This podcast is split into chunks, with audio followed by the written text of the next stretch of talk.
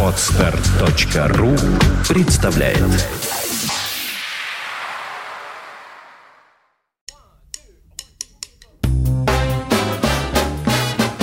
Слушать здесь.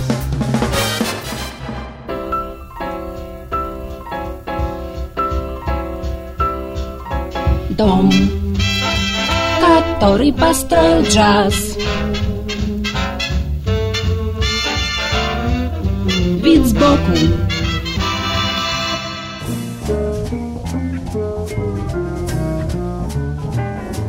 Всем привет!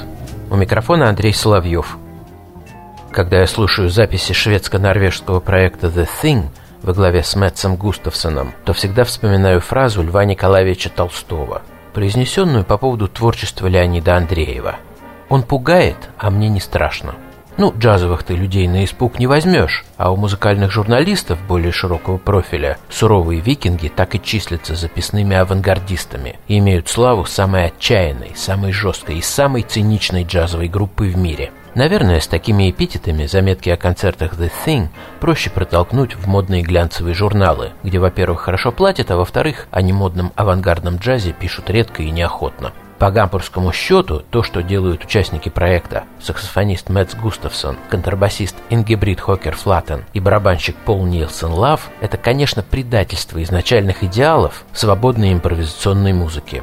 Попытка играть вполне удобоваримый фриджаз с человеческим лицом и в итоге найти путь к сердцу слушателя, уставшего от однообразия офисной жизни и пришедшего на концерт встряхнуться и отдохнуть.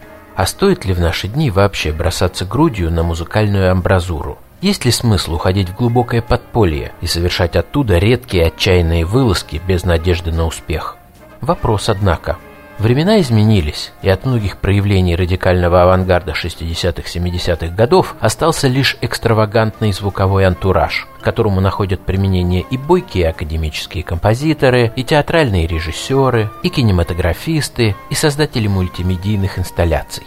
Ничего тут не поделаешь. Это форма и способ существования авангардного джаза в современном культурном пространстве. И кто знает, может быть правильнее смириться с таким положением дел, нежели идти поперек течения и объявлять священную эстетическую войну против всех.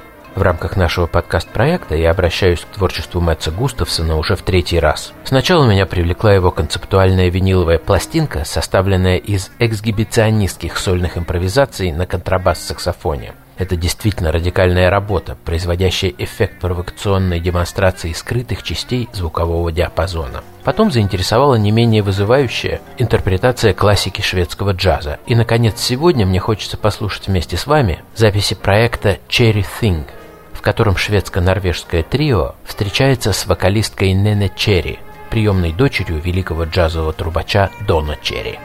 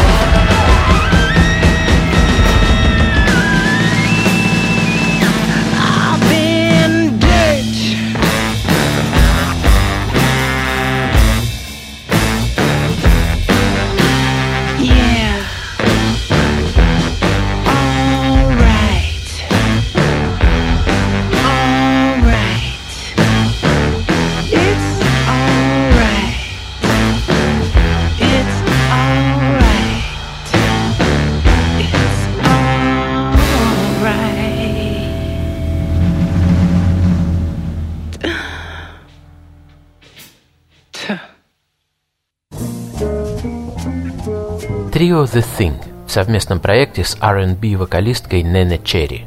Ключ к пониманию музыки Густавсона в расшифровке того контекста, в котором разворачивается очередной виток его творчества. Иногда этот ключ найти проще, когда речь идет о его выступлениях с ветеранами Питером Брёцманом или Джо Макфи. Объяснимой оборачивается и готовность выйти на сцену или засесть в студию с рок-авангардистами, вроде Терстона Мура из Sonic Youth. Но тандем с исполнительницей, имеющей широкую аудиторию и большую часть жизни, выдерживавшей соответствующую стратегию рыночного позиционирования, выглядит по меньшей мере странно. И тем не менее, это, пожалуй, один из наиболее сильных, ярких и искренних проектов саксофониста. Может быть, как раз в силу контраста, парадокса, противоречия, на которых строится каждая композиция этого необычного альянса. Матовый и любвеобильный голос Нэна Черри толкает Густавсона и его коллег к активным действиям, заставляет вскрывать каждую пьесу изнутри, доводить ее развитие до мыслимого предела, превращать в собственную противоположность и после каждого такого затяжного отрыва мирно приземляться на привычную почву куплетно-припевной формы. Я начал этот небольшой очерк с упоминания титанов русской классической литературы. Закончить тоже хочу в этой плоскости. В пьесе Александра Островского «Беспреданница» есть циничный и брутальный персонаж Паратов. И в театре на протяжении многих лет его так и изображали – негодяем и растлителем – пока создатели популярного в годы застоя фильма «Жестокий романс» не предложили нам совершенно иного прочтения классики. У Рязанова Паратов остается соблазнителем, способным безжалостно погубить героиню этой печальной истории. Но все дело в контексте. На фоне жалких, мелких и комичных персонажей провинциальной жизни он превращается в единственно достойного претендента, способного своим широким характером и естественной красотой поступков добиться расположения женщины. Так и Густавсон – его атональный, волнующий и непокорный саксофон только выигрывает от погружения в неожиданный контекст, взрываясь всей красотой и мощью первозданного звука. between the